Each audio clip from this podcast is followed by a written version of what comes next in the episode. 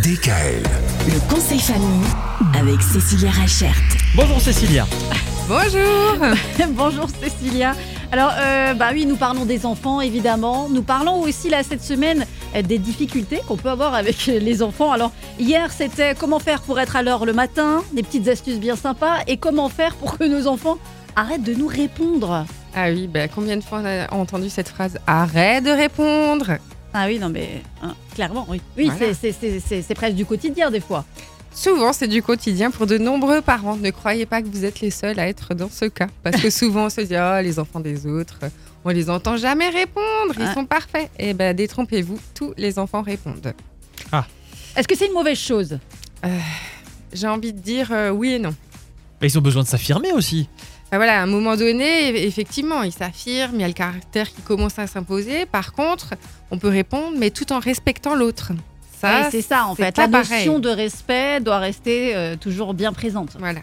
C'est un petit peu ce qu'on appelle chez nous la différence entre être frère, hein, C'est ça. voilà, C'est ce que j'allais dire. et, euh, et savoir répondre respectueusement à l'adulte. Hmm. Donc moi, je vais vous donner un petit peu euh, une technique. La première chose, c'est vraiment mettre de l'eau dans son vin. C'est-à-dire qu'on a l'habitude qui répond. Qu'est-ce qu'on va faire? On va écouter de la manière dont il nous répond, et on va aussi analyser pourquoi est-ce qu'il nous répond de cette manière-là. La deuxième chose, ça va être vraiment d'anticiper ce mauvais comportement. Parce que répondre, être frère, on sait que c'est pas bien. Mm.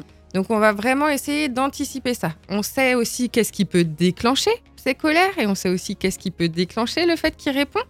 Donc du coup, on va essayer un petit peu de les entourlouper hein, euh, en, en prenant les devants par rapport à ça. Oui, mais parfois, je trouve qu'ils arrivent dans une, dans une période, en- surtout à l'adolescence comme ça, où on a l'impression que dès qu'on leur fait une remarque, ils se sentent agressés. Ben justement, alors là, qu'est-ce qu'il faut faire avec votre enfant? Je vais pas arrêter de lui faire des remarques quand même. Ben, on peut justement prendre un temps et dire maintenant stop. J'en ai marre qu'on se parle comme ça. J'aimerais vraiment que tu prennes le temps et que tu mesures tes mots avant de parler. Hum, dans Parce qu'à un moment donné, eh ben, euh, ça va crescendo. Mm. Et du coup, il faut qu'on stoppe tout ça euh, avant que le dialogue soit rompu entre les parents et les enfants. Oui, complètement, oui. Bah oui. Donc en fait, il faut les ramener euh, à leur comportement avant que ça arrive réellement euh, à ce point-là, Voilà. quoi. Ouais. Et les rediriger gentiment vers le bon chemin.